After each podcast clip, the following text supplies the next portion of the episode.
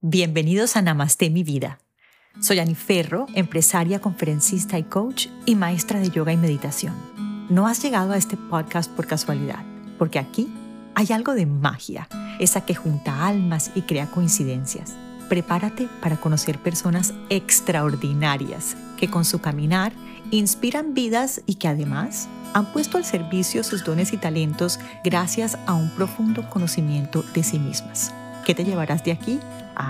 La certeza de que tú también puedes lograr tu máximo potencial, pero sobre todo, mucha inspiración para conectarte con esa energía creadora y abundante que hay en ti. Namaste mi vida. Namaste mi vida. La invitada que te tengo el día de hoy es una gran amiga y una mujer que nos ha abierto las puertas a muchas de las personas que hoy nos dedicamos al yoga en Colombia. Alexandra Salcedo, también la conocemos como la yogini, yo le digo Alex.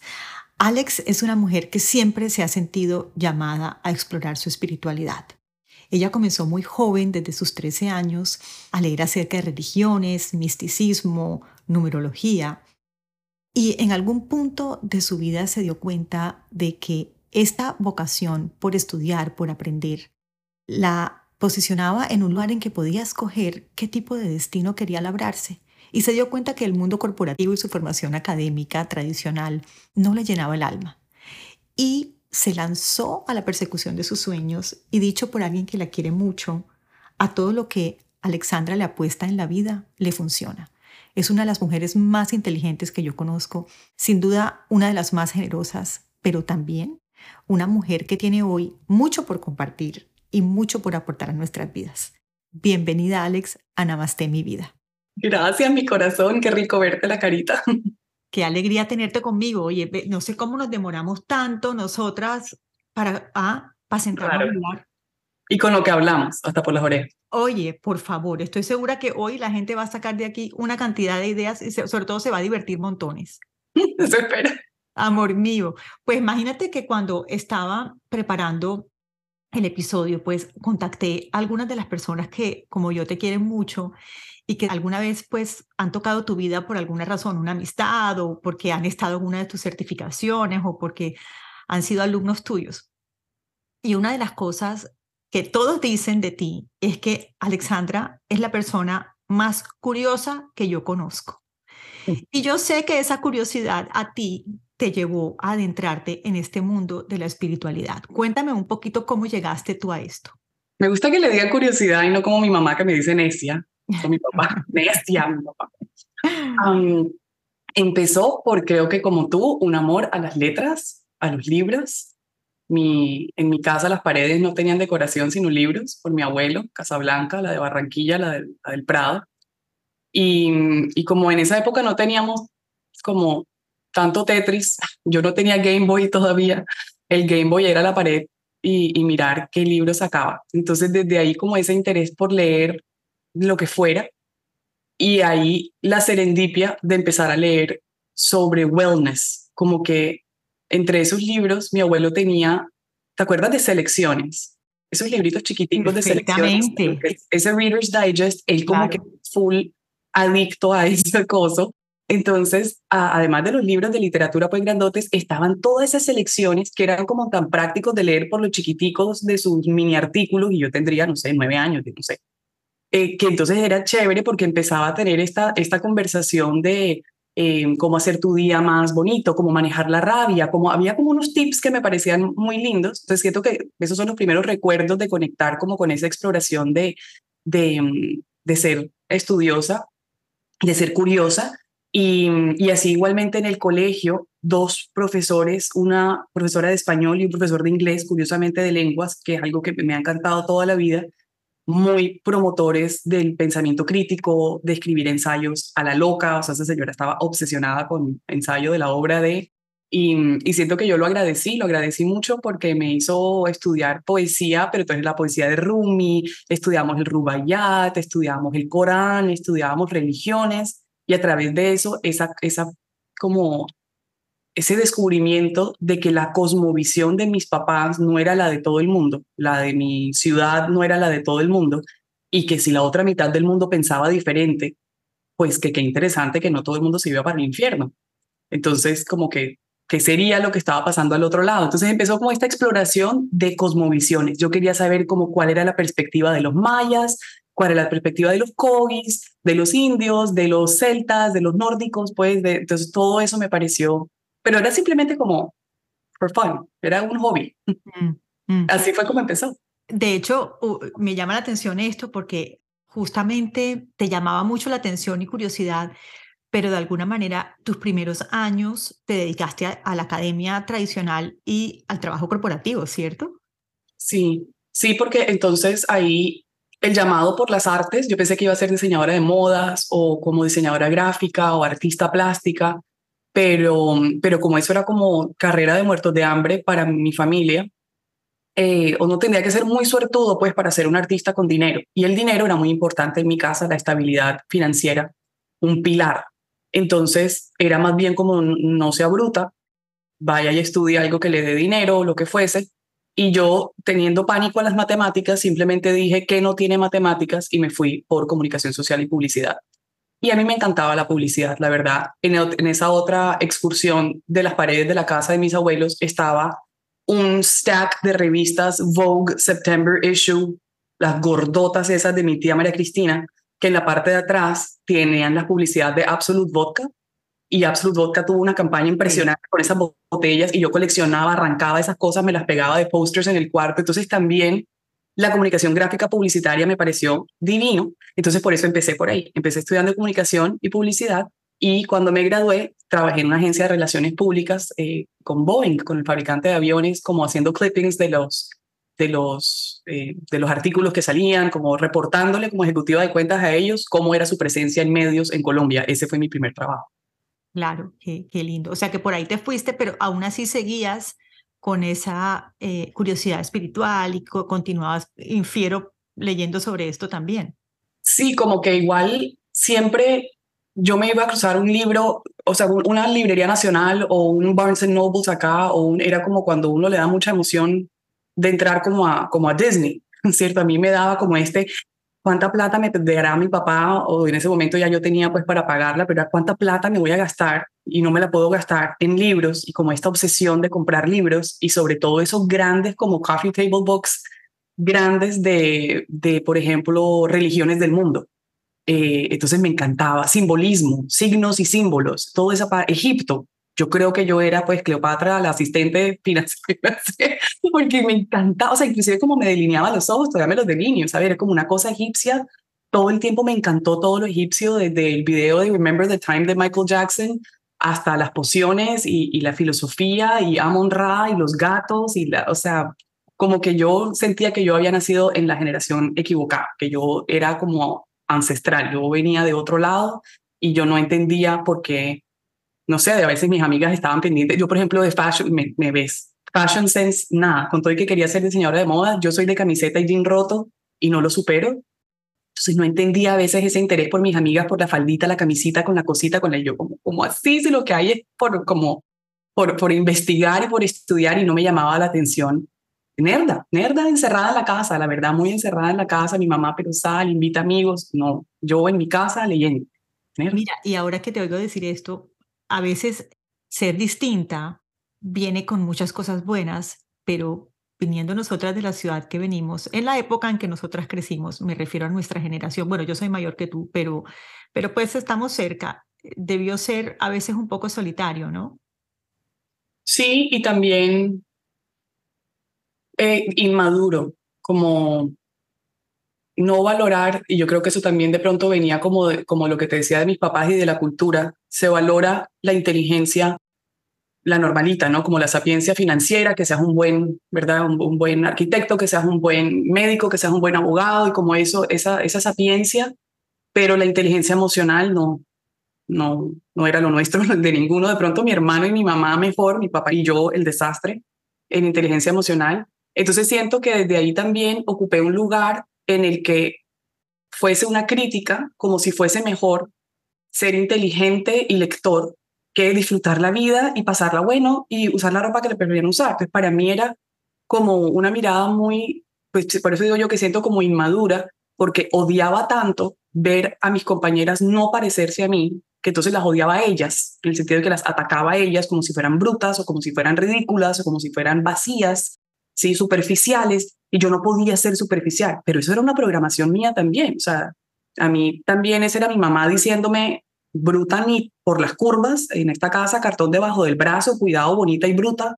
Entonces, todo eso también es como una creencia limitante que a veces no me permitió simplemente ser adolescente y disfrutar en algunos aspectos, pero hay que lo mencionabas, yo sí me desconecté un buen rato, siento en la universidad, me desconecté del estudio espiritual por completo.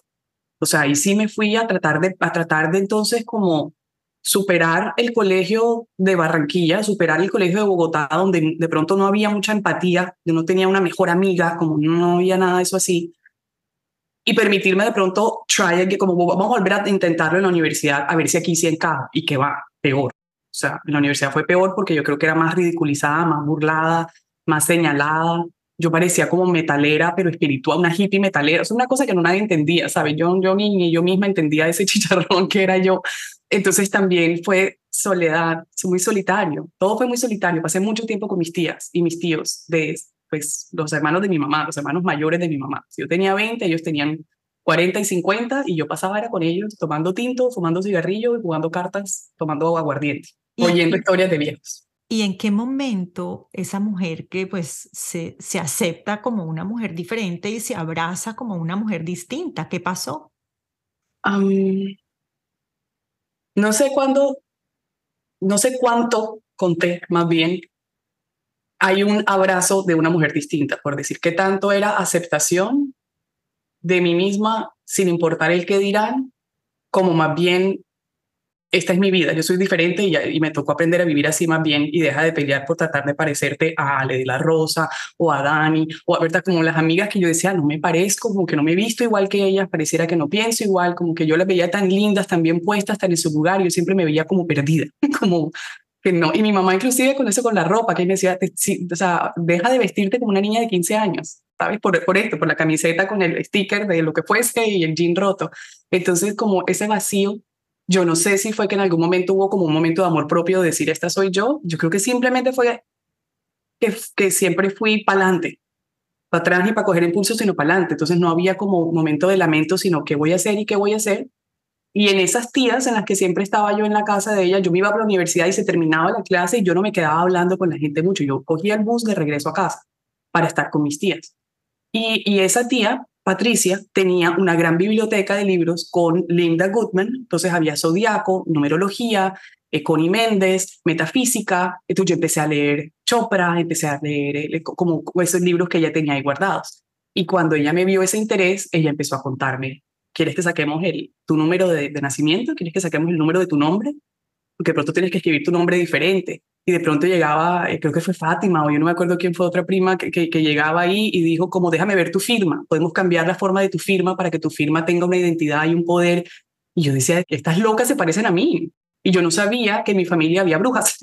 yo no sabía que había esa. Entonces fue como conectarme con esa sabiduría que tenían mis tías, pero que ellas lo habían mantenido oculto, por decirlo así, para no ser tildadas de las locas astrólogas o numerólogas o lo que fuese, eh, hierbas. Eh, sí, como un entendimiento del, del, mundo mágico y del, campo cuántico desde una perspectiva muy, no sé, muy personal de ellas. Entonces ahí fue cuando dije, uff, aquí están las profes y les empecé a sacar la información a ellas y sacar la información a ellas, pero también se sentía que era algo privado. O sea, no, eso no era algo para contarle a nadie, sino aquí nosotras que entendemos que hoy la luna está en Tauro y por eso todo el mundo debería estar haciendo esto, pero calladas, porque no vamos a hablar locuras.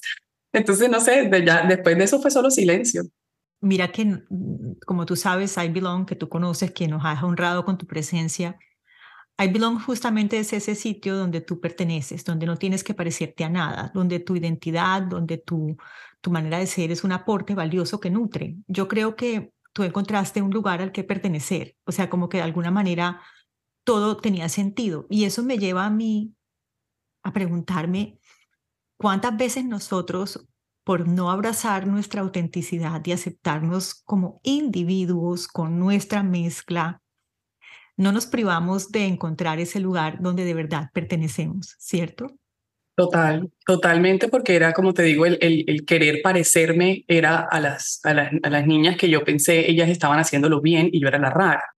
Entonces, mucho tiempo perdí tiempo tratando de ver cómo, es que me acuerdo de ponerme la ropa, me acuerdo de que, y además era de externo, era, era aparecer desde afuera, hacerme el blower, secarme el pelo, hacerme rayitos más monos. Cualquier cosa que yo pareciera más adelgazar, ser más flaca, como que qué obsesión, porque ellas eran todas flacas y yo era más gruesa y más grande y cada vez yo me estaba como engordando y yo decía que no puedo ser gorda y ser de, este, de esta ciudad porque enseguida hay algo mal conmigo y mal con mi cuerpo, entonces mejor me voy a Bogotá donde puedo esconder mi cuerpo con muchas capas y nadie me está mirando si estoy o no en sobrepeso, como que había tantas cosas que todo el tiempo fue como haber pasado años simplemente tratando de parecerme a, las, a lo que parecía en mi, en mi círculo normal. Y claro, me hubiera encontrado, me hubiera encontrado antes, pero igual eso no existe. Quiere decir, pierdo toda esperanza, suelto toda esperanza de un mejor pasado, como digo Sí, sí. Y pero todo su debido tiempo. Yo lo celebro, mi amor. Yo celebro que, que nos hayas mostrado esa mujer inmensa y grandiosa que eres, eh, porque yo creo que tu secreto es justamente tu autenticidad. O sea, yo creo que todas las personas que nos conectamos contigo, eh, lo hacemos porque vemos que tú con mucho éxito has encontrado tu mezcla y la has puesto al servicio y la has abrazado. Y eh, si bien es cierto que sigues en un caminar espiritual, nosotras que nos dedicamos a esto sabemos que gracias a Dios esto no termina nunca, pero eh, creo que ese es tu secreto. bueno, esa es mi lectura. Y de hecho, te contaba que entrevisté a muchas personas antes de, de esta entrevista porque era una entrevista para mí muy especial, porque tú para mí has sido siempre una fuente de inspiración y dije al principio de esta entrevista que yo tengo la certeza de que tú nos abriste las puertas del yoga a muchas de las personas que hoy dictamos yoga en Colombia. Y eso me lleva a preguntarte cómo llegaste al yoga. Mm, realmente siempre fue mi interés llegar allá, digamos, como siempre fue mi interés hacer tai chi, hacer yoga, meditar. Yo veía como en las películas o veía lo que fuese, ¿sabes? Como publicidad, lo que sea. Ese estilo de vida, el surf, veía que los surfistas meditaban, ese estilo de vida de calma, de paz, era tan ajeno a mi realidad que, mm, en mi casa no hay calma y no hay paz. O sea, mi papá es un balín. Eso era una energía que se despierta a las 5 de la mañana y se acuesta a la 1 de la mañana y no para. Y mi cerebro tampoco paraba. Entonces, siempre hubo el llamado, por decirlo así. Siempre estaba esta semillita en mí que quería explorar eso en mi vida. Pero como todo el mundo y como nuestros alumnos dicen, ¿verdad? Yo no sirvo para eso. Yo no sirvo para eso porque mi cabeza piensa mucho, porque no paran mis pensamientos. Entonces, no lo exploré porque ya había yo decretado que eso no era para mí que eso era muy bonito para la gente que había nacido tranquila. Pero como yo tenía este mal genio y yo tenía este acelere, y yo creo mal, eh, no diagnosticada en, mi déficit de atención eh, por la forma en la que se presenta, por lo que sí soy muy estudiosa, pero tengo otras cosas que siento son como de, de ADHD, eh, que entonces llego al yoga es ya cuando toco fondo, cuando ya me odio más que nadie odio a mis colegas, odio a mis empleados, odio a mi jefe, le resiento, resiento la cultura en la que me, me ¿cómo se dice? Como la que hice una inmersión, ¿verdad? Como en la que me, I dived in otra vez en ese tratar de convertirme en esa persona de la sociedad en la que había crecido, ocho años trabajando en este lugar y me encontré en un punto en el que fue como, wow, ocho años aquí para nada, ocho años aquí y lo que construí fue malas relaciones, como te digo, malas amistades, eh, eh, alcoholismo. Ya yo, yo, estaba alcohólica. Yo no me, lo, no me doy cuenta sino hasta hoy, pues porque la gente en nuestra ciudad no dice que es alcohólica porque se tome un trago cada semana. Eso, eso es normal, ¿cierto? Yo estaba tomando trago con mi jefe y con mis colegas miércoles, viernes, sábado, o sea, tres veces por semana, eh, fumando impresionante, impresionante, o sea, fumando muchísimo. entonces, pero desconectada. Si estaba ahí en esa fiesta, estaba mirando a todo el mundo pensando, no siendo yo, yo creo que estaba aparentando, estaba jugando un papel. Yo soy buena actriz, buena actriz, de eso sí me he dado cuenta toda la vida. Yo hago que la gente crea lo que estoy vendiendo. Y yo creo que yo actué esos ocho años súper bien hasta que me di cuenta que estaba harta de actuar y me detestaba. Y, ahí es cuando empieza lo del yoga, como yo siempre cuento la misma historia de que es una coincidencia de ver una publicidad de una certificación de yoga aéreo en Bogotá, en Facebook, de mi papá decirme, oye, prende este canal en CNN y mira a esta gente que está colgando boca abajo porque le pareció chévere. Y entonces como muchas cosas empezaron a mostrarme que yo tenía que ir por ese camino y yo dije, qué rico como regalarse un spa o regalarse un rehab, ¿sabes? Un rehab center. Dije yo, ¿qué tal si me regalo esta certificación de yoga? solo para ver qué y renuncio. Entonces renuncié al trabajo y me fui a hacer esa certificación y desde el primer día que la terminé yo dije, está buenísimo, todo el mundo debería hacer esto. O sea, mi cerebro por fin paró de pensar. Cuando estaba colgada boca abajo en el columpio y ahí meciéndome, me di cuenta que llevaba probablemente 30 años que mi cerebro y mente nunca paraba de hablar. Y yo pensé que todo el mundo era así. Y ahí fue cuando me di cuenta que no todo el mundo, todo el día le habla a su cerebro todo el día. sí, como que ahí empecé a investigar eso y, me di cuenta que pues mi esposo no es así. Yo le decía, pero ¿cómo así? A ti todo el día tu cabeza no te está diciendo qué pudiste hacer, qué se te hace falta, qué está mal, una lista. Y decían, pues a veces, pero a veces simplemente estoy tranquilo. Y yo como, hay gente rara. Entonces el yoga me dio eso.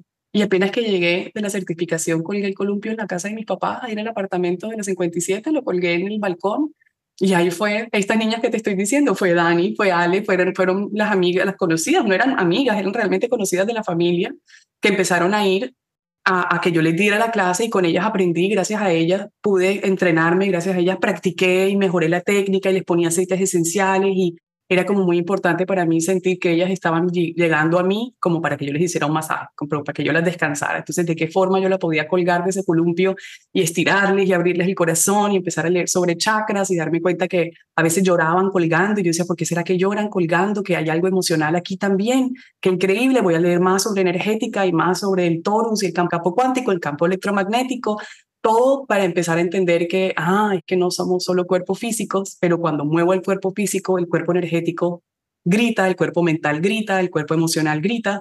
Y entonces desde ahí me apasioné por esto, me encantó. Y no paré. Y tú sientes, Alex, ahora que miras para atrás, eh, ya nos vamos a entrar más en el yoga, pero ahora que tú miras para atrás, yo, por ejemplo, puedo ver una mujer muy distinta. Eh, yo, pero pues esa es mi lectura de afuera y pues yo también, como tú, soy un poquito atípica en, el sentido de que lo que para mí es una persona exitosa, ¿no? Eh, y ya pues nosotros sabemos esto porque pues las dos hemos escogido un camino un poco más pedregoso, pero no menos satisfactorio. Y yo veo una mujer distinta, pero tú sientes mi vida cuando miras para atrás y ves a esa mujer tratando de encajar, esa mujer tratando de, ok, es que esto no puede ser, yo tengo que parecerme a esto tú sientes que ya has superado esto, es decir, tú podrías volver a Barranquilla a vivir mañana y decir, ok, yo ya llegué como la mujer que he construido. No, no, no, no, para nada. Mucho por sanar todavía. Mm. Em, también creo que en ese proceso de em, servicio, tal vez, que yo nunca me pensé, ni me pienso, ni me considero, como cuando escucho una persona diciendo, sí, como yo sirvo al servicio, me siento, me siento clichésuda, me siento como ridícula diciéndolo. Pero si miro hacia atrás, lo único que hice fue servir, lo único que hice fue dar y dar y dar y dar y dar. Y se me, me tiembla la voz porque siento que hoy, después de 10 años, me doy cuenta que me abandoné en muchas formas por dar y dar y dar. ¿Sí? Entonces también es como ese reconocimiento este último año de mi vida de mmm, cuánto bienestar vendí, cuánto bienestar perdí por venderlo, ¿sí? Y eso pienso que es el camino en el que estoy ahora. Como que siento que está empezando después de una década un camino de que ahora sí voy yo. Qué lindo, mi amor. Pero fíjate tú, yo tengo que compartirte algo porque yo quiero que tú sepas, y para mí es importante en esta conversación, porque te quiero también que tú sepas, que en nuestra ciudad amada hay gente que te ama profundamente que te ve por la mujer inmensa y grandiosa que tú eres y que extraña enormemente sentarte contigo en el puerto de la 52 a conversar sobre la nada, a conversar sobre la vida y a crear eh, un mundo un poquito mejor y un poquito diferente. Gracias por decir eso. Creo que también reconocí que en esas otras personitas había pedacitos de mí que ellas y ellos también sabían que había otra forma de vivir y otra forma de hacer las cosas diferente a la cual nos entrenaron y nos programaron y que de pronto ellos, queriendo o no, por decir, como hay gente que, hay gente terca, yo soy terca en la vida, entonces yo traté de remar todo lo que puede remar en contracorriente, pero algunas personas simplemente dijeron, tranquilos, aquí también todo bien, aquí go with the flow y, y, y, y no había nada malo en eso. Y, creo que ahora me doy cuenta de eso, que esas, que, esas personas que yo admiré y miré porque yo tenía que parecerme más a ellas, encontré conociéndolas que había un pedacito de ellas que se parecía a mí, a esa parte rara mía. Y yo decía, ay, como otro rarito tuyo dentro de cada uno de ustedes, ¿sabes? Entonces también está esa Ani, esa Ani, ese Felo, todos ellos que también contienen ese pedacito que me entiende, ese pedacito que me admira, ese pedacito que, que le gusta que yo sea la loca, la amiga loca. Pero es que te voy a decir qué es lo que pasa, es que una mujer como tú, eh, que habla sin tapujos, que es muy directa, muy preparada, eh, es de alguna manera un espejo para muchos de nosotros, eh, porque nos muestra eso que nosotros quisiéramos lograr, pero que no siempre tenemos el valor para vivir. Sabes, yo creo que cuando yo pienso en ti, voy a, voy a hablarte esto más para adularte, como para, para también como para contarte un poquito desde mi experiencia y desde mi propia vida, desde mi propio caminar. Podemos vernos como las sabiondas, ¿sabes? Eh, es que es muy sabionda, es que ella todo lo sabe y entonces es muy sabionda. Bueno, eso, eso no es mío, eso es tuyo, o sea, eso yo siempre lo digo, y esa es mi frase, de hecho, que, que usan mucho, que mis alumnas siempre me dicen, eso no es tuyo, eso no es tuyo. yo creo que, pues mira, si, si, mi, si mi conocimiento te intimida, si mi experiencia te intimida, eh, si el hecho de que yo llame algo que tú no te atreves a llamar por su nombre te intimida, pues mi amor, o sea, yo asumo mi parte, pero asume tú la tuya, ¿sabes? Y yo sí, personalmente, agradezco a esas personas con las que yo me encuentro que me ponen, como se dice en inglés, in the tip of my toes, ¿sabes? Que me cuestionan, que me, hombre, que me confrontan, ¿sabes? Y que me hacen decir, oye, Aniferro, deja de, de, hablar tanta paja y más bien, ¿sabes? Un poquito más de sustancia aquí, ¿no?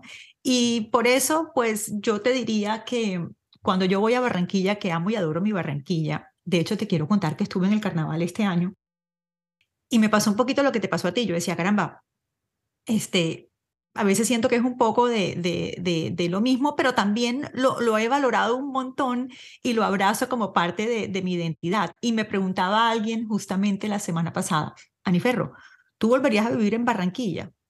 Eh, la respuesta es no, no porque no tenga muchas cosas maravillosas Barranquilla o mi, o mi cultura o mi sociedad, y obviamente mi familia, que es tu familia también, o sea, que sabes que, que pues, para mí son mi haber más sagrado y más maravilloso. Pero creo que tiene más que ver con que, bueno, lo que yo hago en este momento sería, como tú bien dices, luchar un poquito mucho más contra corriente cuando, ok, siento que yo este punto de mi vida ya estoy en un punto en que no quiero pelear, ¿sabes? En que quiero entregar y dar y, y con la certeza de que pues hay gente que no se va a conectar y está bien, pero no quiero ir más en contracorriente, ¿sabes? Ni convencer, porque fíjate que yo venía, como te digo, de ese mundo del marketing y mm, vender espiritualidad y vender bienestar es también como una ironía slash hipocresía slash no, no deja de salirse del patrón de que se siente extraño de alguna forma. Entonces, para mí, convencer a la gente de mi ciudad de que de que deberían, esa palabra me cae mal, pero deberían intentar hacer yoga, deberían intentar meditar eh, para, para conectar con ese vacío o esa anorexia espiritual. Eh, irme a Medellín fue decir, yo no tenía que hacer bulla para que me vieran. En Barranquilla tenía que hacer mucha bulla. Fui de las primeras en Instagram que sea, yo no paraba de postear clase a las 6 a.m., clase a las 12, porque en esa época Instagram salía a la hora que te lo posteaban. Entonces anunciaba tus clases, ¿verdad? Cuando tú fuiste invitada a Niferro este sábado, no sé qué cosa, tres semanas de... Entonces muy buena con la publicidad, pero muy también como, como empujándole en la boca a la gente el vengan, ¿sí? En cambio, cuando me fui a Medellín, era al revés, era yo en pasivo y la publicidad se hacía sola, o sea, era el voz a voz. Entonces el voz a voz traía y traía gente interesada en escucharme y no parecía yo haciendo piruetas tratando de ser escuchada. ¿Sí? Entonces eso también cambió mucho y cuando ya me voy de Medellín para venir acá, que también tiene que ver mucho con la pandemia y el encierro y, y ser escuchada de manera digital y no de manera presencial, a través de esos cursos online y las certificaciones online y todo esto y decir, ok, me voy a pasar completamente a digital, también había como, como eso que tú dices de cada vez menos ir contracorriente y cada vez más que el que llegue, llegue y bienvenido sea para yo poder transmitir esta información que yo he aprendido, porque nada de lo que enseño es mío, ¿cierto? Nada de lo que nosotras abrimos la boca yo creo que es muy nuestro, todo es un, un yo soy una presentadora de noticiero, yo soy una presentadora de televisión, comentando y comentando y comentando lo que voy leyendo, lo que voy aprendiendo y hay gente tan linda que, que quiere decirme aquí estoy, quiero aprender de ti y me da a cambio de dinero por mi tiempo, me da cambio energía por mi energía, me da cambio likes por, por contenido, por entretenimiento, como dices tú, a veces también hacer reír, para mí es como súper importante que la gente se relaje un poquitico y hacerlos reír con alguna estupidez, también me parece que es una como liviandad que necesito en el corazón. Entonces sí, o sea, yo sí siento que se, se va sintiendo mucho mejor no ir contracorriente, y, pero sí pienso que si regresara a Barranquilla hoy, el tiempo ya me dio la ventaja competitiva que yo necesitaba hace 10 años. Ya el trabajo ha sido hecho por mí y ya yo podría llegar sin tener que nadar contracorriente porque creo que estos 10 años ya han nutrido a la clientela que estaba, o sea, que podría ser la mía, por decirse, ese cliente ideal ya puede estar mucho más listo para venir y para buscarme sin que yo tenga que ir a, a encontrar. Mm. Y hablando justamente del aspecto del negocio del yoga, ya que nos hemos adentrado un poquito, eh, y esto nosotros lo hablamos mucho por, por WhatsApp, ¿cierto? Hablamos mucho de lo, de lo difícil que es a veces que, que se perciba un valor detrás de, de nuestro aporte, ¿no? Eh, y creo que en eso las dos lo tenemos muy en común porque, porque los comentarios que nos mandamos mutuamente son, como así no es gratis? ¿Por qué esa idea de que lo que nosotros hacemos eh, que es justamente compartir, como tú bien dices, nuestra práctica espiritual, compartir nuestros estudios y nuestro conocimiento sobre el yoga, sobre la meditación, en tu caso también sobre astrología y, bueno, gemología. ¿Por qué sientes que hay esa concepción de que no debe haber un intercambio energético monetario por, por, por transmitir ese conocimiento? Pienso que todo en nuestra sociedad es aprendido y aprehendido con H en la mitad. Y sin atacar eh, la religión de nadie, porque Dios es Dios para mí y para quien sea, pero la siento yo, pensando en Edad Media, pensando en Medioevo, pensando en todo esto, hubo un excelente trabajo del catolicismo y el cristianismo de ofrecer información con crecimiento espiritual metido ahí, con, con, con self-development, ¿verdad? Con autodesarrollo, automejora, conexión con un ser superior, conexión con la divinidad, y lo hizo parecer gratis. ¿Sí? Lo hizo parecer para las masas. Se comparte la espiritualidad, el padre no cobra, ¿cierto? La, la, el asesor espiritual. Yo voy y le cuento mis pecados y me da una receta, como yo puedo decirle, cántate estos cinco mantras y hazte siete asanas, ¿sí? Porque estás estresado. De la misma forma, pienso que ese intercambio en la forma social en la cual se ve el crecimiento espiritual aparentó ser gratis. O sea, la gente se le olvidó que daba un diezmo, la gente se le olvidó que había un gran intercambio, eh, eh, e inclusive de, tiempo, ¿verdad? Porque además de tiempo tú tenías que sentarte a escuchar, tenías que venir a la misa, tenías que hacer tantas cosas. Entonces siento que de alguna forma cuando eso se expande hacia prácticas de bienestar de otro tipo, inclusive tú pagar X dinero por un masaje de una hora, por acupuntura, por una sesión de Reiki, por una sesión de terapia holística, por un psicólogo, ¿cierto? Para muchas personas era como, ¿cuánto? ¿100 dólares un psicólogo? ¿O 100 dólares un no sé qué? O pongámosle cualquier número. Pero yo siempre decía, cuando a mí me decían, pero oye, el paquete de 12 clases de yoga cuesta cuánto? Y yo 240 mil pesos, digamos, hoy en día 80 dólares. Y, y la cara de, de, uff, wow, o sea, wow, tú lo que quieres es enriquecerte eh, dándole bienestar a uno, ¿no? Y yo decía, pero 240 mil pesos te gastaste anoche en el restaurante de mi papá con la botella de Olpar que compraste. Qué extraño que para anoche, una experiencia de dos horas, yo sé que fuiste al restaurante de mi papá anoche y te comiste tres pizzas y te tomaste tres whiskies, y estuvo bien pagar 240. Pero venir aquí a que yo te dé mi tiempo, mi amor, te nutra una hora, mira, esto es lo que decimos pechiche en mi pueblo, mimar, consentir, aceitico esencial, 20 estiro, 20 tuerzo, 20 doy, o sea, yo les mimaba por horas, ¿cierto? Dándoles como toda esa experiencia que yo quería que tuvieran, que salieran flotando de allá o que salieran muertas de la risa y llenas de energía y no valorar eso, sino sentir que eso tenía que ser dado como si yo fuese un, no sé, no sé qué, esa expectativa extraña de que eso tenía que ser gratis. Siempre fue una lucha, siempre fue una lucha, pero también recuerdo extrañamente, y creo que en este momento no me da el cerebro para decirte el por qué, o sea, cuál fue el motivo detrás, pero le dije, papi, qué extraño, que en Colombia tenemos estratos. Y el estrato más alto, el de mayor poder adquisitivo, es el que menos me quiere pagar y el que más cuotas me pide y el que más paga con tarjeta de crédito. Y el estrato más bajo el 4, ustedes estaba muy dispuesto a pagar, no lo hacían como mantenimiento correctivo, sino preventivo. Era muy raro, eran personas que llegaban y me decían, no, yo sé que yo debo hacer esto para que no me dé el ataque de ansiedad. Venían era como a preventivo y yo, wow, o sea, ni siquiera yo lo estaba haciendo de manera preventiva, sino es para que este estrés, para sanar un problema de la sociedad y para sanar un problema de uno y vengo porque me duele la espalda, vengo porque no puedo dormir, o sea, vengo ya a atacar el síntoma.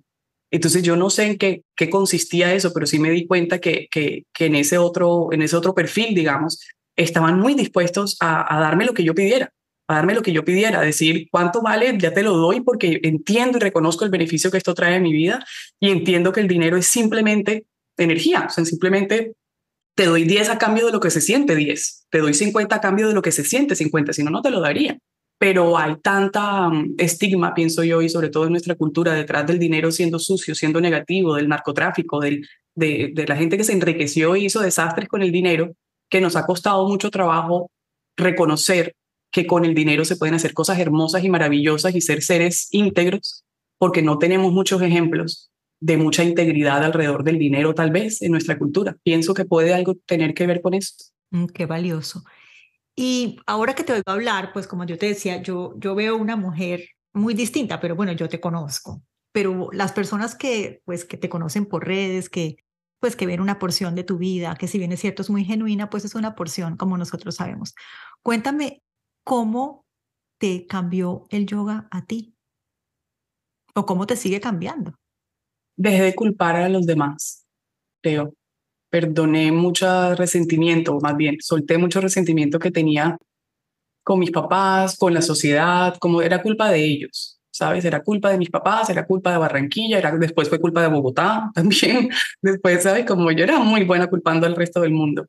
Y siento que en este momento no resto eh, asignar estos, estos programaciones, estas creencias limitantes que siento que, pero así como cuando uno se vuelve mamá y por fin entiende a su mamá, siento que ya en este momento yo entiendo, o sea, la empatía es extrema, como que ponerme en los zapatos del otro, mira, sea del asesino, sea del, del todo, todo, siento que todo el mundo está en, en, en, un lugar en el, que, en el que tiene que estar en este momento, en el aprendizaje en el que tiene que estar y que nadie está aquí para juzgar a nadie y que entonces más que resentir a mis papás o a mis abuelos o a la cultura o a la sociedad o al colegio o al, al empleador o a ese jefe que fue terrible, el yoga sí que me ha enseñado a agradecer, porque de pronto si ese jefe mío no hubiese sido como tan intensamente mi enemigo en un momento, pues yo me hubiera quedado ahí cómoda. Yo estaba, yo hubiera seguido ahí porque pues igual pagaba bien y yo estaba bien, pero en cambio fue ese maltrato que yo siento que tuve del cual soy responsable, ¿cierto? O sea, seguramente yo era inmamable y él entonces no me aguantaba y entonces él se portó mal conmigo y, igualmente me decía, claro, es un dar y recibir, pero fue tanto, o sea, fue tan violento, sentí yo, fui, me sentí tan atacada, me sentí tan, tan chiquita, que es que no había cómo quedarme, ¿sí? Entonces, gracias a él me pude ir y encontrarme, porque si no, ¿qué tal que me hubiera quedado yo 10 años ahí trabajando en mercadeo y publicidad y me encontraría ahora a los 40 siguiendo en esas rumbas todas las semanas, bebiendo hasta manejando borracha, llevando a todo el mundo a su casa ebria, eh, eh, porque eso me parecía chistoso, o sea, yo no, yo no entiendo yo qué estaba pensando. Entonces sí siento que en este momento es más gratitud hacia todos los exes, todos los amigos, todas las personas que, que ya no están en mi camino, eh, mi mamá y mi papá, pucha, tenían 18 años cuando nos tuvieron, conmigo 23, mi hermano 18, eh, cuando, cuando fueron papás, qué berraco, yo no hubiera sabido qué carajo hacer a los 20 años con, con dos pelados, o sea, yo vine a tener Salvatore, todavía estoy haciendo malabares y él tiene siete. Sí, cuando yo tenía siete, mi mamá tenía 27 o 30 años. Entonces pienso que no, al revés, al revés, agradecerles un montón. Eh, que ojalá algo de lo que yo hago también, y sé que sí pasa porque sé que a, mí me da mucha risa y muchos nervios, no, es risa de jaja, sino risa nerviosa de las amigas de mi mamá que me escriben en Instagram preguntándome por cosas porque yo contesto muy rápido a todo el mundo, pero a ellas es como, ah, pero estoy contestando a mi mamá. Así como que me están preguntando algo muy expansivo, algo muy privado, algo muy personal, algo que de pronto creo que mi mamá no sabe. Sí, pero me lo están preguntando, se lo están preguntando a la yogini, no se lo están preguntando a Alexandra, la que ellas cargaron y le quitaron los mocos.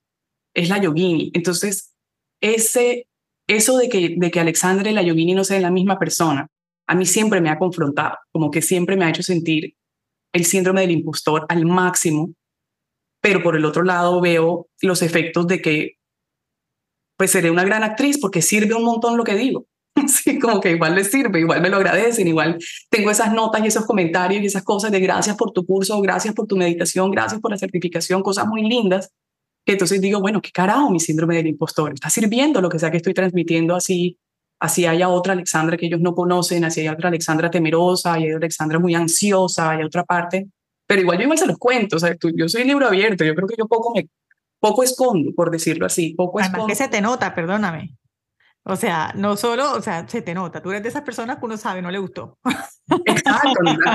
sí, yo con la cara no, no puedo. Entonces, eh, sí, exacto. Para mí yo no, no, no tengo ninguna intención de esconder nada, pero creo que también de pronto ahora diciéndoles que me ha sorprendido que la gente sea tan bella que le dé la bienvenida a las dos caras que acepten que hay una Alexandra y que acepten que hay una Yogini dentro de Alexandra, por decirlo así, y que me permiten no ser hipócrita o no ser incoherente cuando puedo darte un buen consejo que de pronto yo no he sabido tomar. Y cuéntame cuál es esa diferencia fundamental entre esos dos personajes que habitan en ti. Mm, eso que te decía ahorita de sentir que no me he dedicado el tiempo que yo me he debido dedicar a mi propio avance, a mi propio crecimiento he sentido que mi crecimiento espiritual de repente se ha convertido en contenido. Todo lo que aprendo y todo lo que leo, mi cabeza solo quiere saber cómo lo enseño. Y de pronto siento que hay cosas que no he integrado y las he ido a repetir como un patrón, por lo que tengo una gran habilidad para hacerlo. Siempre es como que Felo era lo primero que me decía, Felipe, mi mejor amigo, que es tu primo, él me decía a mí, dude, léete este libro y échame el resumen. porque él quería leérselo, pero no tenía el tiempo y él me decía, tú eres excelente parafraseando, como que eres muy buena haciendo eso. Y eso fue lo que yo me di cuenta con los cursos online. Yo tomé ese consejo de él y dije, pues estudio sobre un tema, lo vuelvo bien conciso, como claro, conciso, y pues soy muy, muy buena comunicadora. Entonces, ven, te comunico lo que aprendí en miles de dólares en cursos, ven, te lo doy aquí resumidito. Y entonces creo que eso se volvió como una máquina de producción de contenido. Y no integré muchas de las cosas que enseñé. Entonces siento que lo que hoy, en lo que hoy me siento vacía en algunas partes es en ese, en ese brinco, en ese afán de dar contenido y de producir. ¿De qué más quiere la gente? Alex, enséñanos sobre astrología. Venga, estudio astrología y le doy. Alex, enséñanos sobre tal. Entonces yo estaba ahí como, como haciendo malabares y volviéndome una máquina de producción de contenido espiritual sin haber integrado algunas eh, herramientas, etapas, aprendizajes, etcétera.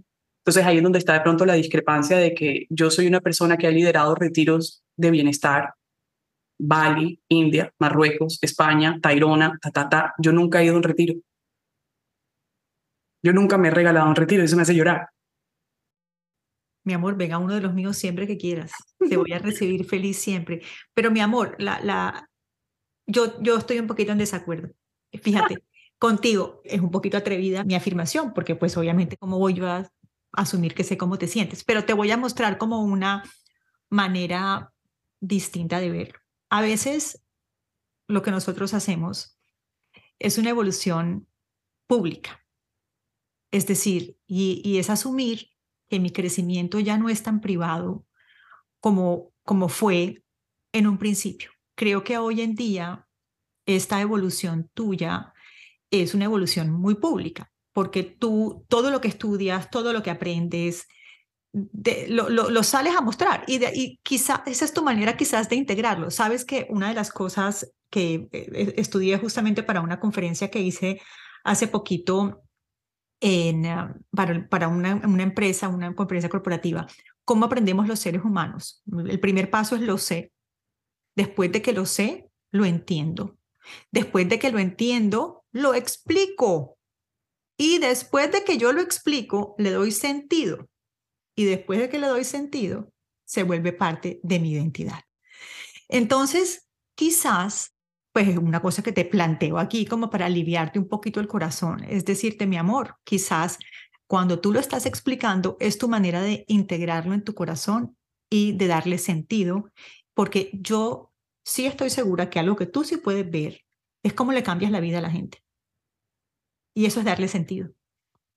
Eso ya es darle sentido, porque los seres humanos al final del día, más que plata, más que éxito, queremos impacto.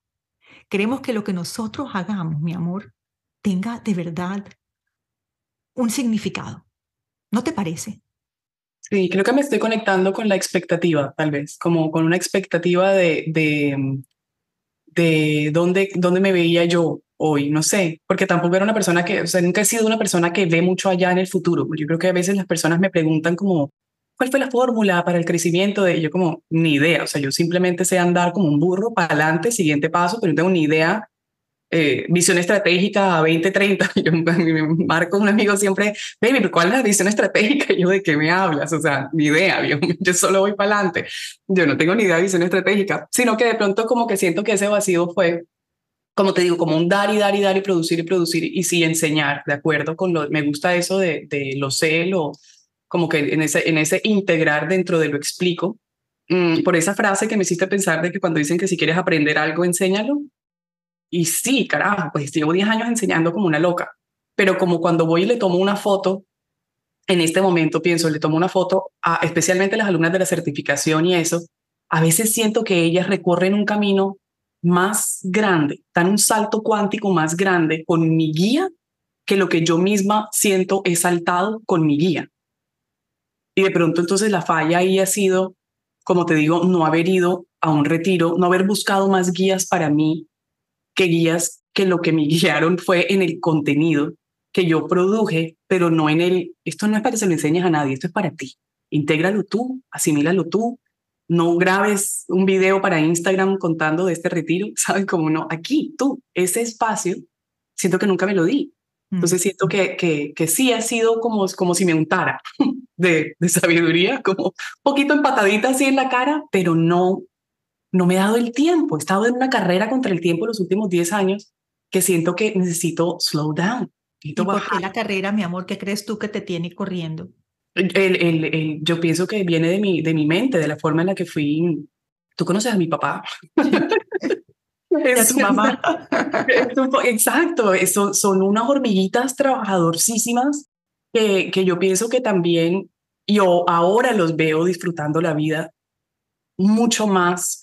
O sea, siempre, siempre eran personas que trabajaban duro y, digamos, disfrutaban, como ese work y play. Había un disfrute pero siento que el disfrute en el que los veo ahora a los 60 eh, me, me llena el corazón mucho, o sea, me alegra un montón, pero todavía los veo enloqueciéndose con la calma, ¿sabes? Todavía me dice, si no hago algo, me voy a volver loca, ¿cierto? Esa necesidad de hacer. Entonces siento que vino de eso, de esa necesidad de hacer y de sentir que esos números en redes sociales iban creciendo, que los alumnos en la página web iban creciendo. Entonces hay más gente que me necesita, por lo tanto yo tengo que dar más y ser más y hacer mejor. Entonces, como te digo, se volvió un, una automejora, pero solo como en pro de ellos y no en pro de mí. Sí, entonces era solo como por, por, por toda esta gente que depende de mi sabiduría, o sea, que tampoco, que ridícula, ¿no? como que llegué a ese lugar de sentir que se los debo es a ellos y se lo debo es a esta niña que está pasando por esta depresión y se lo debo es a esta alumna que está pasando por este divorcio y, se, y mi depresión y mi divorcio y mi, simplemente lo que puede ser, mi nutrición y lo que sea. No, yo tenía que pasar rapidito por mis pendejadas porque, porque tengo una gente a que atender. ¿Sabes? No sé si eso... Es, no, te entiendo perfecto, pero entonces te voy a cambiar la pregunta. Para Alexandra, ¿qué es el éxito? La tranquilidad. No me siento tranquila. Por eso no me siento exitosa. En este momento me siento intranquila. en este momento de mi vida. Siento que estoy como no, no en paz, no en calma. Estaba más tranquila el año pasado, no sé este año porque me ha como cogido así como para ver qué es lo que quieres, para dónde vas. O sea, como que ahí sí viene la visión estratégica. este año me tiene como pensando y bueno, cumplo 40. Ahí está, eso te iba a decir, para allá iba. Yo entiendo, exacto, porque también entendí lo que pasó en ese momento que renuncié, que es ese, bueno, astrológicamente, ¿verdad? Ese retorno de, de Saturno y todo lo que pasa alrededor de los 30 años. Yo a los 30, eh, o sea, cumplí 30 en 2013, renuncié a ese trabajo de 8 años, me casé con Gio ese año, pues 2013 fue como ¡pum! Y ahora 2023 es como otro ¡pum! de, ¿y ahora, mija? ¿Qué quieres? Entonces en este momento me coges en un meollo de emociones así súper revueltas, súper insegura de alguna forma, porque siento que es como el momento para, para sentarme y volver a planear qué quiero y cómo lo quiero y para quién estoy haciendo esto y por qué estoy haciendo esto. Entonces todo lo que te estoy diciendo es todo este cuestionamiento en el que estoy en este momento de cómo puedo sí servir, cómo sí puedo dar lo mejor de mí a los otros, cómo puedo compartir estas herramientas, pero ¿dónde fue que me equivoqué? Porque siento que me equivoqué en alguna parte y no, estoy, no sé, puedo pinpoint dónde es el error, pero siento que hay un error en, el, en la fórmula eh, en el plan de negocio, en, en, alguna parte, no sé dónde está el error, pero lo estoy encontrando. Estoy en estos días de decir por dónde, y, y no significa que vaya a elegir lo que está bien, pero sí siento que necesito diseñar un camino de nuevo más auténtico, más genuino, más que responda a mis necesidades y a mi gusto, que eso se ha ido ajustando poco a poco con los años, como que en vez de dar clase cuando la gente le sirve el horario, es como, mi amor, es a las 11 de la mañana porque soy mamá. Y ese es el horario en que ya yo limpié la casa, mi hijo se fue para el colegio, si no te gusta, no soy tu profesora. ¿sí? Ya yo llegué a ese punto que antes no era, ¿sí? Antes yo no era esa persona para nada, pero todavía hay algo más, todavía hay algo más que siento que, que es la forma en la que me comparto, la quiero reformular para ver si dejo de resentir la forma en la que enseño y el desarrollo que veo en los demás que no veo en mí. Como una cosa así de, ah, te salvé la vida a ti y ¿quién me la va a salvar a mí? Yo y no me estoy dando el tiempo para salvármela yo. Te voy a contar algo que... Chicharrón, voy a tomar otro sorbo de este café. la cita psicológica no me la estaba esperando. Este encuentro eh, contigo misma, con ese útero creador que ya no va a dar más vida para afuera, sino para ti misma, yo lo tuve exactamente a la misma edad. Y yo me acuerdo... Un el mimor, el mimor. Es más, te voy a dar un tip que a mí me sirvió un montón y te voy a mostrar el dibujo que lo debo tener en alguna parte. Estaba yo en mi, ya tú sabes qué, que termina con Z y empieza con M, espiritual. Yo decía, no, o sea, ni ferro, todo lo que yo tenía para ti, en tu corazón, en tu cabeza, esa mujer que tú tenías que haber sido hoy, eh, todo este tiempo que has perdido dando y dando y dando, qué vacío y persiguiendo a tu marido de un país a otro y la carrera de él crece y aquí estás tú viendo para ver qué te inventas. Y me acuerdo que estaba en la terraza de mi casa en Abu Dhabi con mis hijos y les pregunto a mis hijos, ¿por qué no pintan a mami cuando mami está feliz? Por favor. Y voy a compartir en el episodio, las notas del episodio, el dibujo el dibujo es Aniferro, y ahora te lo voy a mandar a ti porque pues mientras lo busco se nos va todo el podcast. El dibujo era Aniferro con un collarcito que decía Yogi y aquí atrás un dibujo que decía I Belong Studio Open, abierto. Me escucharon que yo eventualmente quería abrir un estudio, porque bueno, yo daba clases en estudios en Abu Dhabi, le daba clases al Real Madrid, que tú sabes, y bueno, en fin, a Moa, bueno, a todos los que les daba clases. Y, eh, pero pues yo decía, pues yo debería abrir como mi propio espacio, pero sí, pero como que lo hablaba muy tangencialmente. Amor mío, somos lo que nos enseñaron nuestros padres cuando no nos estaban enseñando nada. Eso lo dice Humberto Eco. Ese niñito que vive en tu casa, ese gran maestro que ha llegado a confrontarte, a hablarte, a, a motivarte, muy probablemente tiene la respuesta. Dile a Salvador, a Salvatore que te pinte, dile, píntame. A mí, personalmente, y yo me acuerdo que yo los miraba y, me acuerdo que Meli me dijo, ay mami, eres tan infeliz en ese trabajo. O sea, ¿por qué estás haciendo esto? Y yo decía, caramba, yo no quiero que mis hijos perciban que esto es la vida. ¿En qué momento nosotros tenemos que padecer? Si bien es cierto que hay personas que tienen unas necesidades mucho más grandes. Mira, perdóname, ese no era mi caso. O sea, voy a hablar aquí pues muy franca y abiertamente. ¿Por qué yo tenía que inventarme una realidad? Esta, esta, este discurso que notamos, hay gente que está peor que yo. Sí, sabes que también hay gente que está mejor que yo. Qué pena contigo.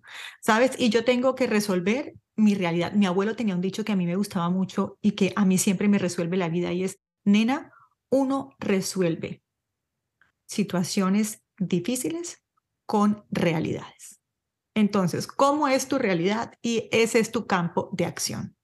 Cuando tú empiezas a resolver la realidad hipotética o la realidad del que tiene menos que tú, no estás arreglando tu vida, mi vida. Le estás arreglando la vida a esa persona. Llámalo. Llámalo y arréglasela. Y vuelve a la tuya. Y yo dije ese día, yo no voy a sufrir mis privilegios. Yo voy a honrarlos porque los puedo honrar dedicándome a algo que me llena el alma, a algo en lo que voy a hacer un mayor aporte y donde en realidad está el plan de mi alma. Y me dediqué a eso. Pero quiero decirte que fue exactamente cuando iba a cumplir 40 años, hace 8 años. Yo cumplo años el sábado, para que me llames. El cumplo años el sábado y me acuerdo tanto, por eso me, me, me, mueve tanto el alma que tengamos esta conversación, porque yo también estuve ahí. Y sabes qué, muchas mujeres que hoy nos escuchan están ahí, porque la maternidad es maravillosa, pero está tan idealizada también. Y eso es un entregue y entregue y entregue. Oye, el marido, divino, querido, todo. Uno ahí entrega y entrega y entrega. La mamá y el papá de nuestras culturas latinas son divinos. Entrega y entrega y entrega. Y nosotras llega un punto en que decimos, oye, ven acá. Y yo, yo, es que la vida se va. Y nunca, mi amor, es tarde para uno decir, por ahí no, por aquí. Y de hecho, para llenarte de optimismo, para que tú veas, una de las cosas que me dijo Felipe, ahora me va a regañar porque lo nombro, me dijo, a todo lo que Alexandra le apueste en la vida, me dan ganas de llorar, le va a ir bien. Porque es una de las mujeres más inteligentes que yo conozco. Así que yo hoy estoy aquí en tu vida para decirte, mi amor, ajusta el caminar, nútrete el alma, que a lo que tú le apuestes, a lo que tú le apuestes en la vida, te va a ir bien.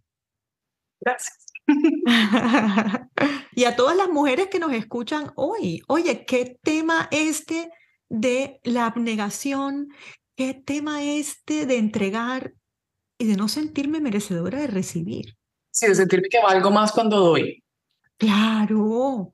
Oye, no, por favor, vamos a usar este espacio para liberarnos todas, mi amor y decir, mija, claro, no sufras, por favor, entrégate, regálate. Entonces, el otro día me decía alguien, mi ferro, pero qué egoísta. Y yo, ay, mi amor, una vez más, ¿cuál es mi frase? Ya tú te la sabes, eso es tuyo, mi vida. Si tú crees que yo ocuparme de mí, yo soy mejor persona, mejor mamá, Alex, mis hijos.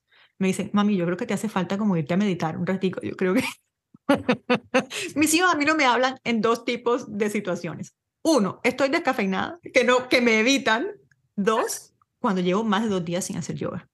No, me evitan, me dicen, no, ni te la acerques, hoy no es el día, o sea, no. Pero mira, ¿y sabes qué, amor mío? Qué libertad. Qué libertad para mi marido, qué libertad para mis hijos, qué libertad para mis padres, que yo sea capaz de hacer yo misma por mí lo que me hace feliz. No tienen que cargar conmigo, mamá. No tienen que cargar conmigo, ¿sí o no? Sí, yo en eso siempre siento que como esa, ese autorregúlate, como que eh, yo en la queja no me voy a quedar mucho tiempo, ¿sabes? Como que yo no duro mucho tiempo ahí, a mí con las personas me hablan de depresión y eso, a mí nunca me ha dado eso, a mí me ha dado tristeza y al siguiente día se me quita. Sí, no, yo no, no, no permanezco mucho tiempo en esos estados por eso, precisamente como por, digamos, ese es el lado positivo de no quedarme quieta, que simplemente tampoco me puedo quedar quieta en la queja. Pero sí siento que ha sido una constante esta insatisfacción en los últimos años de, de, de sentir que, que, impacto a todos, pero no me impacto a mí, por decirlo así, como dices tú, como dónde estás, estás, donde querías estar, tú dónde te, esperabas, dónde te contemplabas estar y qué, qué, qué empresa envisionabas haber ya construido y encontrarme aquí como todavía como pedaleando unas cosas que dije yo, pero ¿por qué no crecí esto? ¿Por qué no expandí esto? mucho predica y no aplica, como decía mi papá. Entonces, como ese predica y no aplica, creo que este, este año me está cogiendo como en la cara de de verdad decir y de de verdad reconocer que también ha sido otro ejercicio de que la yogini cada vez se parece más a mí y yo no a ella, porque es que antes era yo tratando de ir para allá.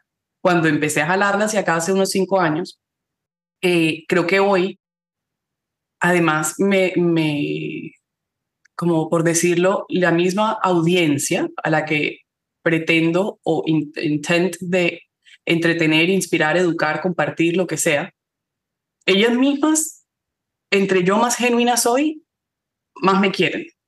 Sí, como que entre más auténtica yo he mostrado, más se van las personas que no me quieren y me y dan un follow y se quedan las que, gracias por esta estupidez de post, me hiciste totear de la risa en un momento en el que estaba amanecía amargada y esta ridiculez me hizo reír, eh, como los tuyos, ¿verdad? a veces me encuentro lo tuyo también y yo, está pintada y con barbaridad y me toteo de la risa y me alivia el alma reírme un momentico y sentirme conectada con tu cerebro de tu forma jovial y liviana de ver la vida cuando a mí se me pone densa, ¿verdad? Entonces, cuando yo estoy densa, yo empiezo a hacer esos posts chistosos porque yo necesito reírme un poquito de mi vida y de la vida para traer esa liviandad. Entonces siento que en este momento también es como darme permiso, uno, de destruir la yogini si me provoca la empresa, ¿sí? de reformular completamente ese proyecto de vida y decir, no, no soy un fracaso por no estar en el lugar donde de pronto pensé haber estado en un camino de una década de recorrido. Pero es que no hay ningún, o sea, no hay ningún fracaso en el sentido de que lo que hubo fue 10 años de aprendizaje que me están poniendo hoy a decir, ¿y ahora qué quieres? Y no es como, pero ¿cómo vas a soltar? Porque lo que me dicen los asesores, es como, ¿cómo vas a soltar ese proyecto? Como ya está construido, construye sobre él, no, no, no lo acabes para empezar algo nuevo. ¿Por qué no? ¿Por qué no lo puedo acabar para empezar algo nuevo? Nada se va a acabar. Yo dejé el marketing y el marketing nunca se acabó. Gracias al marketing soy la yogini. Sí, gracias a la publicidad y el background que sabía, gracias a saber inglés, ¿entiendes? Como que uno nunca suelta nada de lo que es. Hiciste un semestre de derecho y lo dejaste tirado, ese semestre de derecho está en ti forever. Entonces es como esa mirada de, hacerlo un poco como sin culpa, porque siento que tengo como una culpa, como una, un disappointment de, una desilusión de, ah, no, no estás donde pudiste haber estado si hubieras escuchado a esta persona, si hubieras seguido este paso, y tal, pero pues a no reivindicar el pasado, sino, como dices tú, de esta realidad ahora, qué pasos quiero tomar. Entonces me, me, me coges hoy en eso, después de estos eclipses. Joe Dispensa, ¿sabes? Joe Dispensa dice que uno debería siempre ver el pasado no como una condena, sino como sabiduría. Y estaba leyendo el otro día un libro que creo que era de Wayne Dyer, que decía que mientras uno está en el presente, no hay ni culpa, que es devolverse, ¿verdad?, hacia atrás, ni ansiedad, que es anticiparse. ¿Cierto? Y reconocer que esta mujer grandiosa, maravillosa, imperfecta, menos mal, que, menos mal que, que, eres hoy tiene todo que ver con este caminar y este recorrido y que tú lo has honrado a cada momento. Por eso permanecer presente es tan importante, porque uno mira para atrás y dice, mira, yo estuve presente construyendo este proyecto piedra a piedra, día a día, hoy miro para atrás con satisfacción. Yo te, te lo digo un poquito con los estudios. Eh, hay veces que yo también los resentía. ¿sabes? Los resentía. Yo sé que tú me entiendes. ¿eh? eh ¿Y, por qué los resentía? Porque yo decía, cuánta ingratitud. O sea, todo lo que yo entrego, todo lo que yo doy, todo el detalle, el, jaboncito, el papelito, el profesor número uno, el, el, ¿sabes? Y yo decía, Ay, la gente no lo valora. Y yo decía, Aniferro, es que la gente no tiene que valorarlo, deja de ser tan atrevida. Tienes que valorarlo tú, atrevida. Y me liberé. sonó súper yo arroyo eso de me liberé, no sé, me sentí así como un me liberé, que eso es lo que estoy pensando ahora, como cuando decías lo de la libertad, es como, qué fortuna que si me siento atada, estoy en mi propia camisa de fuerza, me la apreté yo y me la puse yo. Entonces, qué libertad que en este momento I can do lo que sea, puedo hacer lo que me provoque con mi vida en este instante. Entonces siento que la crisis existencial en la que estoy no es tanto la que empieza con M y termina con Z, existencial, si no es, o sea, porque no estoy brava, ¿sabes? Como no estoy que mato y como el muerto, madre, no estoy que acabo con el mundo. Em, estoy más bien es como, como cogiendo impulso. ¿Sí? Entonces, ese cogiendo impulso necesita como un eh, regurgitar, ¿verdad? Necesita que se muevan muchas cosas, es como eructar, como lo que sea que necesita salir, llorar, ¿verdad? He llorado, estos días full, como o sea, buena cáncer que soy, pero he llorado incontrolablemente en el sentido de yo porque estoy, oh, llórelo. Entonces digo, hay como una purga que estoy pasando en este momento, pero le doy, le doy la bienvenida hoy a esa purga, digamos, como digo, no desde el drama, sino desde agárrate porque lo que viene está como chévere, o sea, lo que viene está como bueno para que yo esté pasando por este, porque yo, como te digo, no soy muy dramática, cuando estoy en acción, yo estoy haciendo, estoy produciendo y dicen, no, no funcionó, lo quito, no fue, devuelvo la plata, no, no sé qué, yo pues en eso me volví como práctica. Antes era como, ah, no se inscribió nadie al curso, lloro tres días, soy un fracaso. No, ahora es como, no se inscribió nadie. ¿Quieres que te regrese la plata o te mando la grabación del anterior? O yo soluciono y paso la página. entonces sí, tal vez como esa mirada y para, como dices tú, que nos, nos estén escuchando, también entender que, pues que de la mierda sale la perla. Amén. Amén. Entonces es como también ahí poder nadar en, ese, en esa confusión y nadar en ese, en ese ojo del huracán que, que de pronto me sentí ayer, como en la mañana, estaba un poco como en una quietud, eh, pero esa quietud que no es calma, sino simplemente nada, había como no sensación, no emoción, no sentía nada, pero sabía que mi cabeza estaba como esperando el golpe de, de o de tristeza o de ansiedad o lo que sea que tenía que procesar. Entonces sí que definitivamente es un vacío fértil y de ese vacío fértil lo que va a florecer es como otra versión mía y cada vez más linda porque sí pienso que cada año que pasa uno se vuelve más uno eh, sin pedir perdón ni permiso, ¿verdad? Como en ese unapologetically, esta soy yo, como dices tú, eso es tuyo, aquí, aquí, aquí, aquí estoy bien. Entonces sí, como que dentro de todo hay como esta emoción en el fondo de, de reconocer que, que, que tenemos es que pedalearle para poder salir del lodo y, y, y, salir triunfantes al otro lado y que el triunfante se ve muy diferente a lo que nos enseñaron era triunfantes, porque definitivamente para mí el éxito no es ser millonario. O sea, ahí no está, eso lo tengo clara y, y uno, gracias a Dios, sí aprende por, por experiencia ajena. Yo pienso que es muy eh, estúpido eso de que antes decían que uno solo puede aprender por experiencia propia. No, yo la verdad sí tengo el cerebro para aprender de otros y otros me han dicho que en la plata no está. y yo eso lo tengo claro. Y otros me han dicho que en el, no sé, en el matrimonio perfecto no está, porque no existe y porque en la pareja no está, está en uno. Entonces yo sí pienso que ahí de ese camino de, de recorrer el ser es donde más vamos a aprender y crecer. Mi amor, aquí estamos listos para recibir esta nueva versión tuya que seguramente va a sorprendernos como todo lo que tú haces. No veo la hora. Quiero que hablemos de algo que entre nosotras es algo que manejamos también de una manera muy similar y es la competencia. ¿Cierto? Es algo que muchas de las personas que que me conocen a mí, que te conocen a ti, me dicen, pero mira acá, ustedes trabajan juntas, pero no son competencias. yo, ¿competencia de qué? Y ustedes hacen cosas juntas. Yo le mando a gente a Alexandra todo el tiempo y ella me manda gente a mí todo el tiempo. ¿Competencia de qué? En este mundo nuestro del bienestar, a mí me, me, me, llama mucho la atención. Es ese sentido, por ejemplo, yo tengo estudios de yoga de, de Bogotá que me bloquean y yo no entiendo, pero, pero ¿qué, qué, tontería que me bloqueen en Instagram o que me bloqueen, pero caramba, ¿qué es esto tan raro? Eh, para mí, Alex, mi mayor competencia es mi capacidad de innovar, de crear, de servir, de, de, de crecer para ti, que es la competencia. Sí, yo compito con qué tan creativa puedo ser en integrar un nuevo conocimiento a lo que hago. Y, y eso me encanta, como que si hoy estoy explorando Legos con Salvatore y haciendo Legos me viene esta idea de un ejercicio súper bacano de, de, desarrollo personal o algo intuitivo con un ejercicio de journaling que le puedo poner a mis alumnas, ese eh, jugar, como jugar el juego, ¿sabes? Como para mí lo más importante es jugar el juego.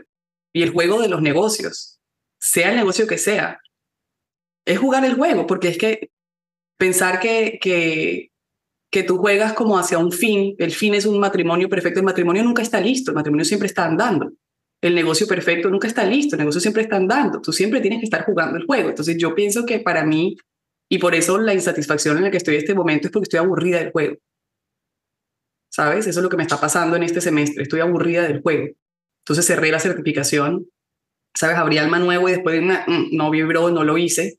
Y hay cosas que estoy como tumbando porque, porque estoy cansada del juego, de ese juego.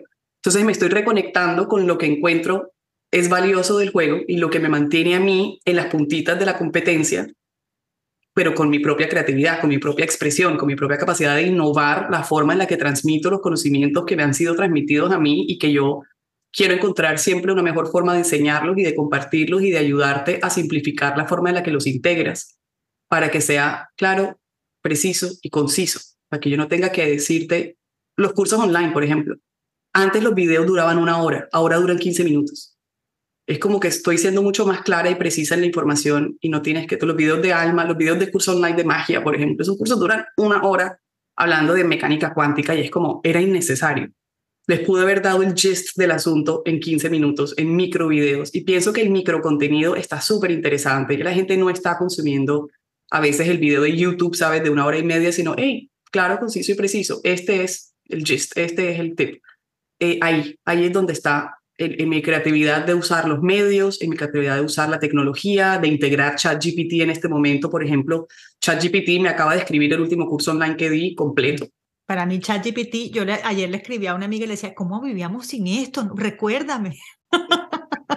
Soy el menú de la semana, ChatGPT, como, como, sí, todo el contenido de un curso lo escribo y después simplemente lo, lo repaso, le meto mi voz, le meto las cosas que ChatGPT se equivocó, porque se equivoca bastante, entonces lo corrijo, ta, ta, ta, pero una eficiencia.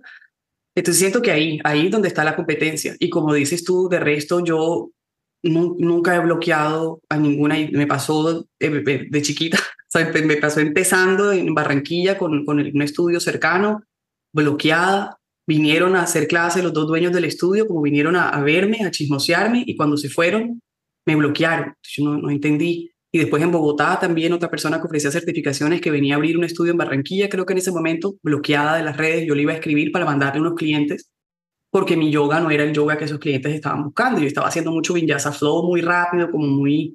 Y estas personas querían otro estilo. Yo, hey, esto te va a servir es este. No los pude recomendar porque nunca les pude escribir. Entonces simplemente le dije, ve allá porque a mí me tienen bloqueada, pero tú ve.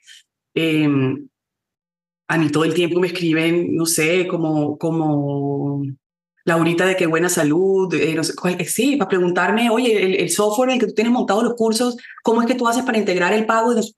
ya te digo, ya te mando un video.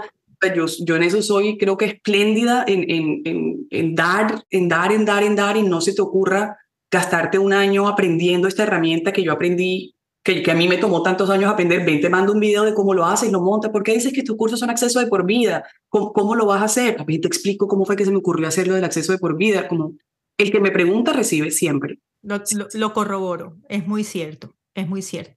Y antes de irnos, quiero preguntarte si tú me tienes una pregunta a mí. ¿Qué, qué viene para ti?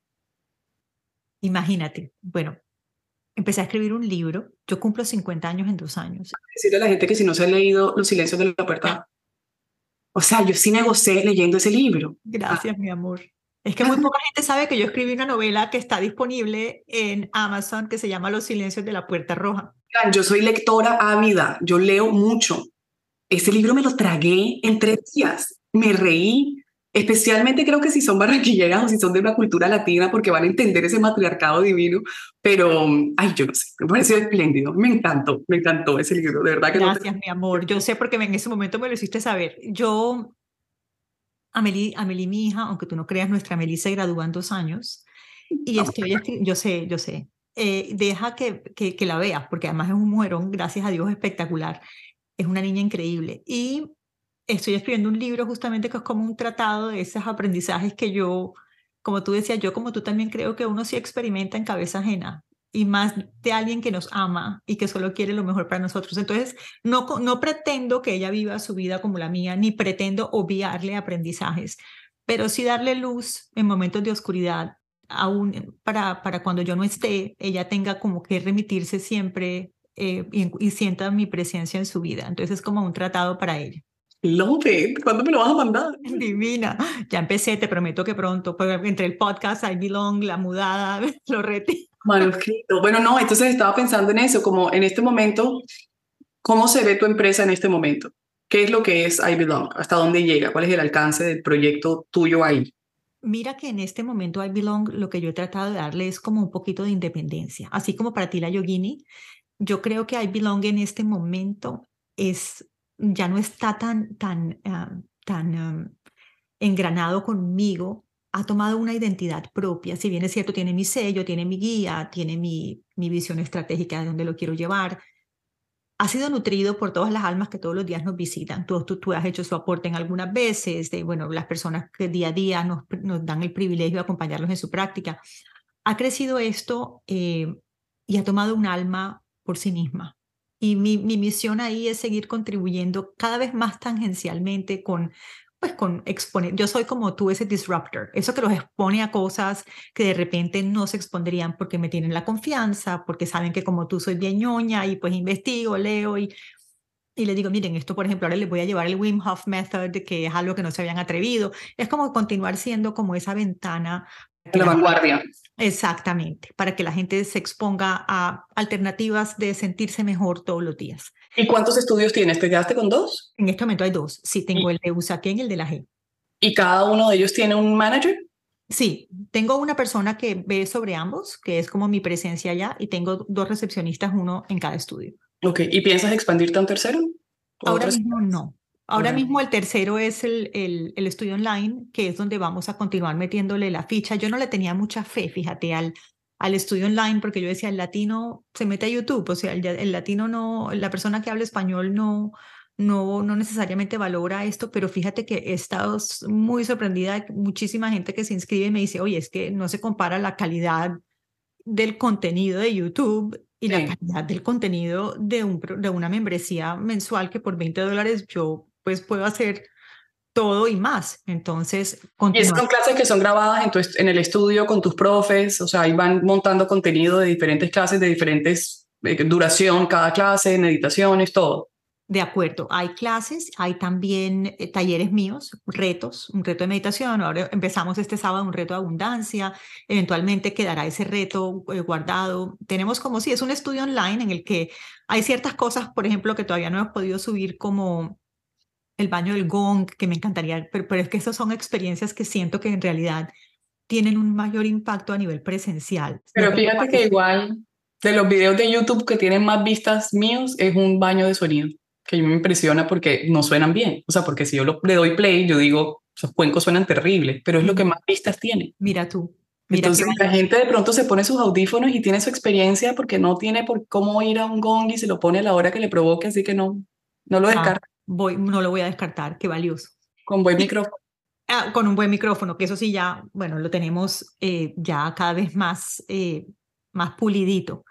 Y a nivel personal, pues Aniferro ha tomado un rumbo, eh, un rumbo pues por sí mismo y, y, y, ahí tengo más libertad, porque con I Belong de alguna manera yo me sentía un poquito restringida en cuanto al contenido que podía montar, ¿cierto? Es decir, yo no me imaginaba haciendo un reel como los que llevaban que me muero de risa en el contexto de I Belong, porque primero era como, o sea, como presuntuoso y, y era un poquito light, eh, que, que pues si bien es cierto es parte de la espiritualidad, todavía no estamos listos para entenderlo así en muchos casos, así que en Aniferro tengo más libertad, en Aniferro como tú, yo abrazo mi autenticidad y con, con, desde la humildad sé que no todo el mundo se va a conectar conmigo y eso está bien.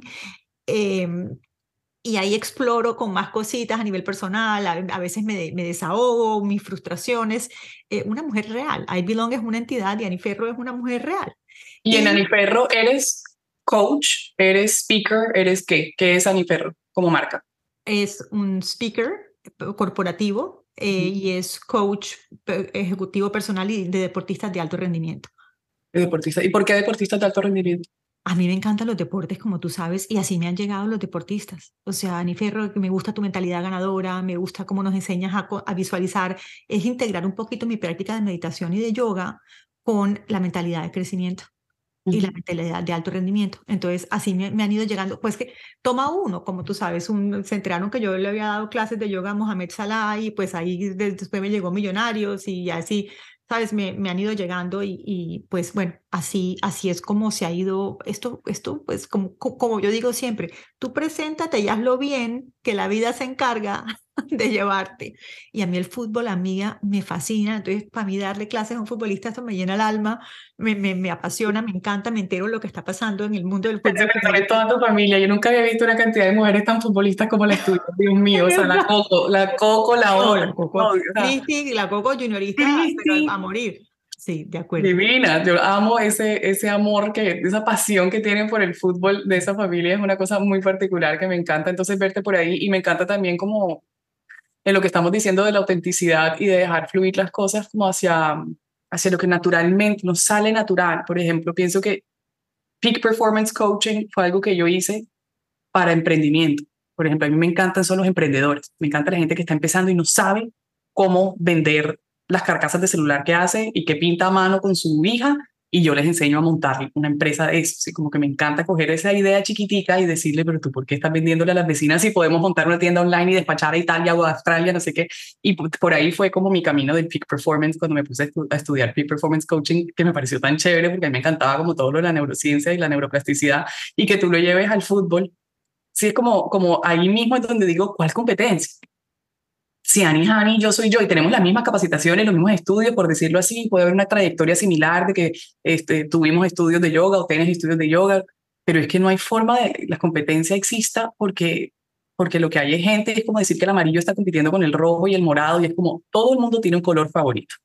Hay tanta gente que le gusta el naranja como la que le gusta el azul y hay, y, hay más, ¿cierto? Y hay gente que no se puede decidir. Entonces, que sigue a Ani, sigue Alex, yo soy de las que sigo a todas, o sea, yo sigo un montón porque de todas saco un poquito. No tengo por qué conformarme y ser como solo Ani, no, como sigo a esta, esta. Entonces también pienso que ese, de esa colaboración y de ese colectivo también sale mucha, sale mucha información, tanto más valiosa que cuando uno se cierra a la competencia. Qué lindo. La competencia reduce, estoy Sí, limita y achica. Mm, en cambio, la colaboración es muy expansiva. Entonces, yo también siento que cuando le enseño a las personas, también le digo, pero enseguida escríbele a esa persona que para que te grabe un podcast contigo, escríbele para hacer un live, escríbele para ver si lanzan una cosa juntas. Ella tiene esto y tú tienes esto. Como esa colaboración es, es muy rara porque la volvimos competencia cuando la colaboración expande mucho más. Qué lindo amor mío. Bueno, voy a finalizar haciéndote un cuestionario que se llama Un Minuto en Caliente. Ya sería. Así que tú aquí es donde nos vas a contar. Estas respuestas tienen que ser súper rápidas. Me llorar. no, pero estas son chéveres. Estas esta no te va a hacer llorar. La, ¿Estás lista? Ready, ya. Sorbo de café. Hágale. Cuando eras niña, ¿qué querías ser de adulta? Diseñadora de modas. Imagínate que te confundieran con una actriz famosa. ¿Quién sería? ay, no sé, si me confundieran con una actriz famosa, ¿quién sería? Me máquina, a mí solo me compara con Shakira, yo no, eso, eso. ¿Qué gritas cuando te pegas en el dedo pequeño del pie? Hijo de puta. Amén. ¿Cuál es tu spirit animal? um,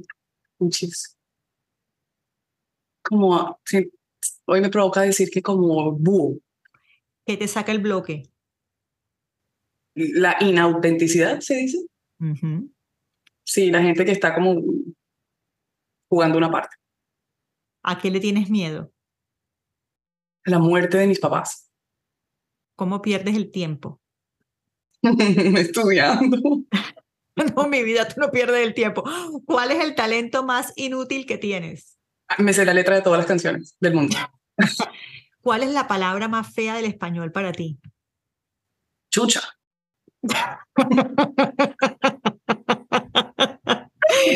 Mi vida, ¿qué quieres decirle a todas las personas que no creyeron en ti? Espero que no existan. O sea, no creo, no creo, no creo que yo sea tan importante para nadie como para que se hayan tomado el tiempo de no creer en mí, you know? Mm. Creo que no existen. Mm. No creo que nadie estaba para, dándome tanta bola, nadie me estaba prestando tanta atención. Los que sí me prestaron atención creo que siempre han creído y, y creen, me creen mucho más que yo, la verdad. Mi, mi, gente, mi Felipe, mi Eso me dijo Felipe, me dijo, yo creo en ella al 200%. La primera vez que yo invertí en emprendimiento lo hice con ella porque para mí ella es un hit. Sí, Todas las personas que te queremos, que te vemos, que vemos más allá de cómo nos confrontas, eh, Creemos muchísimo en ti y sé que para ti siempre vendrán cosas buenas mientras ese corazón noble esté alineado con su mayor y más alto bien. Mi amor, te lo voy a repetir, a todo lo que le apuesta Alexandra en la vida, funciona. Gracias. Gracias por la sesión terapéutica. Divina. Bueno, voy a terminar como terminamos siempre con una oracióncita celta que cuando no la hago en el podcast me mandan a regañarme, pero sobre todo hoy tiene una intención muy especial por esta conexión tan linda que existe entre nosotras. Alex de mi vida, yo te deseo que el camino se abra siempre a tu encuentro, que el sol caiga cálido sobre tu rostro, que el viento siempre te sople de espaldas y que la lluvia caiga mansa sobre tus campos. Y te deseo que hasta que volvamos a encontrarnos, ojalá muy pronto, Dios, el universo, la vida en quien tú creas, te lleve sana, suave y dulcemente en la palma de su mano. Namaste. Así lo sea. De hecho está. Gracias. Gracias por tenerme aquí. Qué rico verte la cara. Me hacía falta hablar contigo. Ay, mi amor, aquí siempre, este espacio estará siempre abierto para ti. Y no veo la hora de que me muestres y nos muestres esa mujer inmensa y grandiosa. Eh, abrace nuevamente esta etapa de su vida con todas las cosas maravillosas que le trae. Aquí estaremos aplaudiéndote, impulsándote hacia adelante siempre y deseándote cielos abiertos. Gracias miles. I love you. Me too.